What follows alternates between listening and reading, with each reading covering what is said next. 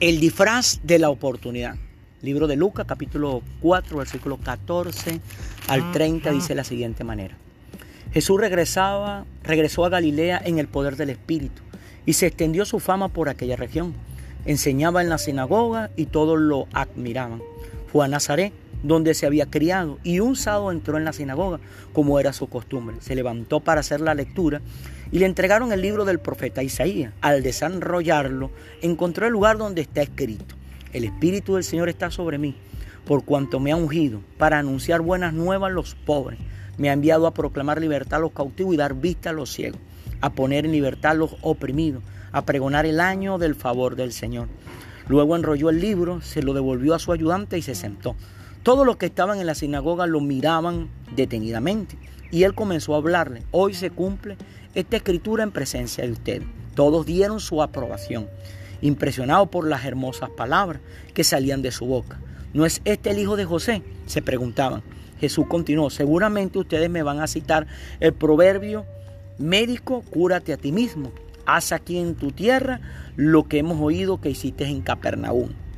Pues bien, les aseguro que a ningún profeta lo aceptan en su propia tierra. No cabe duda de que en tiempos de Elías, cuando el cielo se cerró por tres años y medio, de manera que hubo una gran hambre en toda la tierra, muchas viudas vivían en Israel. Sin embargo, Elías no fue enviado a ninguna de ellas, sino a la viuda de Zareta en los alrededores de Sidón. Asimismo había en Israel muchos enfermos de lepra en tiempo del profeta Eliseo, pero ninguno de ellos fueron sanados, sino Naamán el sirio. Al oír esto, todos los que estaban en la sinagoga se enfurecieron. Se levantaron, lo expulsaron del pueblo y lo llevaron hasta la cumbre de la colina sobre la que está construido el pueblo para tirarlo por el precipicio. Pero él pasó por en medio de ellos y se fue. Amén.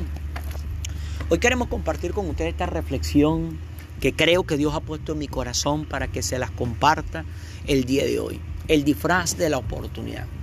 Aquí vemos en este pasaje del libro de Lucas cómo nuestro Señor Jesucristo, eh, luego de ser tentado en el desierto 40 días de ayuno, dice que regresó a Galilea. Y regresó en el poder del Espíritu. Recordemos que venía de 40 días de ayuno, donde Satanás lo atacó, lo tentó eh, en tres oportunidades, pero Jesús se libró de esa tentación en el poder de la unción que había sido derramada sobre su vida, porque duró 40 días buscando el poder de Dios allá en el desierto. Vemos que él llegó allí a Nazaret, era el lugar donde él se había criado. Era un día sábado, el lugar donde, el día donde todos se reunían para escuchar la palabra. Dice que allí en ese lugar Jesús se reunía como era costumbre de él, o sea, se congregaba.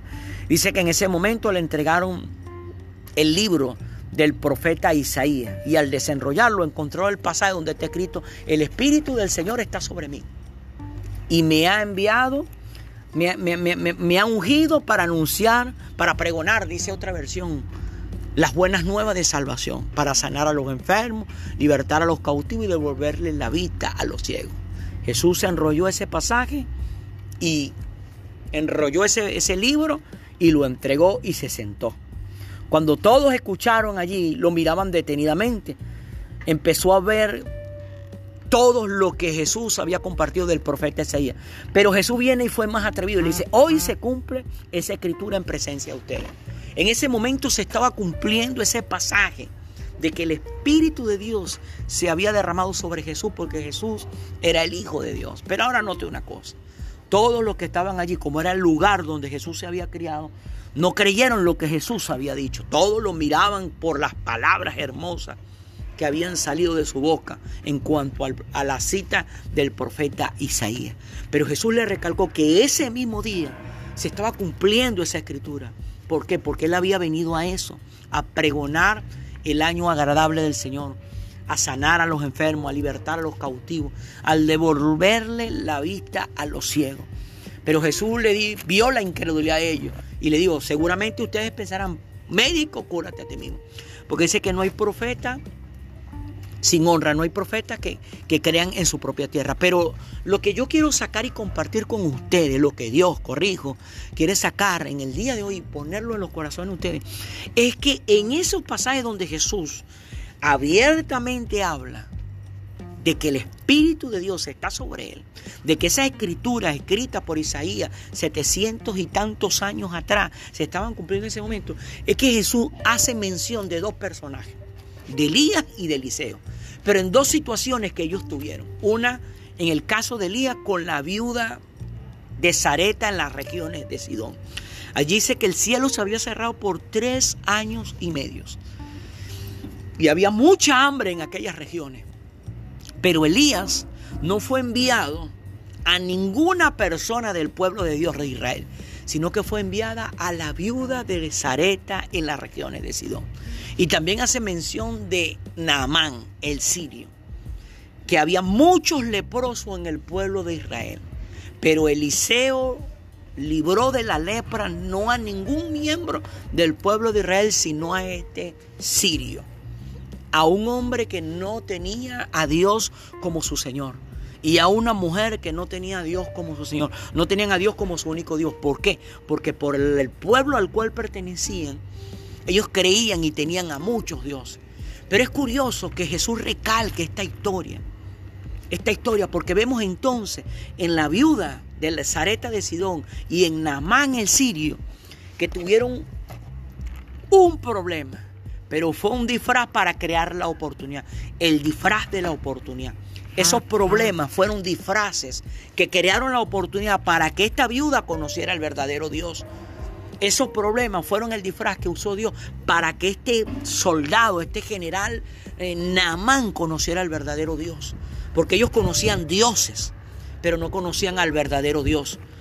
Esta mujer tenía un problema por causa del hambre que había, pero llegó el verdadero Dios y nunca jamás esta mujer tuvo falta de ningún bien. Dice que la harina y el aceite nunca escaseó en la casa de esta mujer.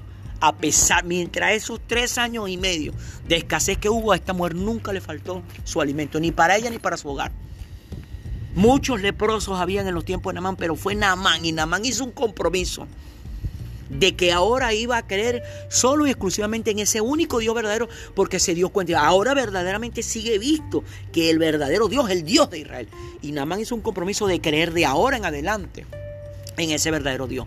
Ahora, ¿por qué este hombre y esta mujer conocieron a este verdadero Dios? Al verdadero Dios por la oportunidad, por ese disfraz que les creó la oportunidad. La oportunidad de ver el poder de Dios, la oportunidad de ver a un Dios de creer en un Dios que tiene oído, pero escucha. Tiene ojo, pero ve. Tiene boca, pero habla. Tiene manos, pero actúa.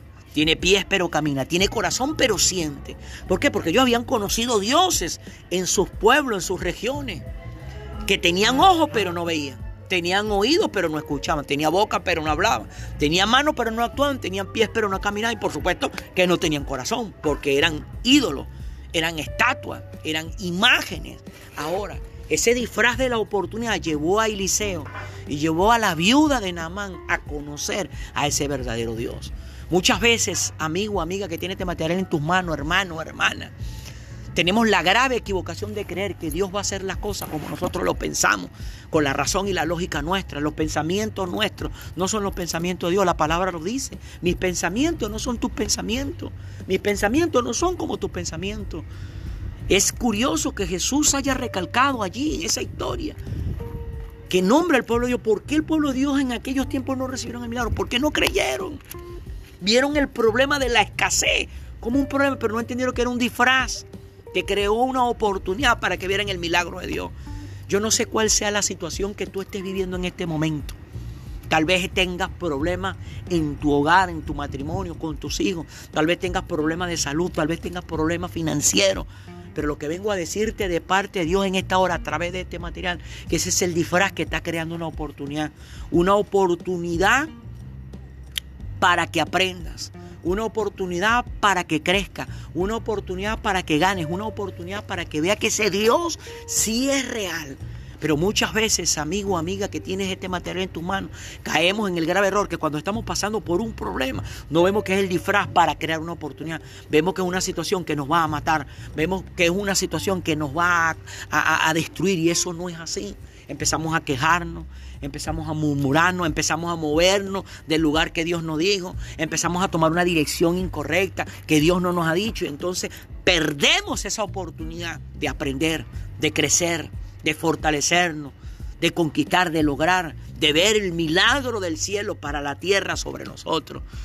¿Por qué Naamán y esta viuda vieron ese milagro? Porque no dejaron desaprovechar esa oportunidad. Vieron el disfraz que creó la oportunidad. Dios viene en esta hora a hablarte a través de este material y a decirte que esa situación que estás viviendo en este momento es un disfraz que está creando una oportunidad, una oportunidad para que lo conozcas a Él, una oportunidad para que veas que Él sí está vivo y que sí es poderoso. Lamentable hermano, hermana, amigo, amiga, personas que han recibido ya un milagro de Dios en la salud, en la finanza, en el hogar, pero después que reciben el milagro vienen y le dan la espalda a ese Dios. Después que reciben ese milagro, vienen y no siguen los caminos de ese Dios, le dan la espalda. Eso es triste, porque piensan que, les llegó un problema, entonces salieron de eso, vieron la mano de Dios, te llegó otro problema. No vieron que era un disfraz, que era una oportunidad para que volvieran a ver la mano de Dios, para que no se despegaran de ese Dios. Amigo, amiga, hermano, hermana, no permitas que ese disfraz que está creando esa oportunidad siga de largo. No, aférrate a Dios a través de la oración. Aférrate a Dios a través del ayuno. Aférrate a Dios a través del escudriño de su palabra. Aférrate a Dios a través de conseguir material que te hablen en ese Dios que hace milagros. El disfraz de la oportunidad. Bueno, mis hermanos, este era el material que en el día de hoy queríamos colocar en sus corazones. Esperamos que sea de provecho. Bendiciones para todos.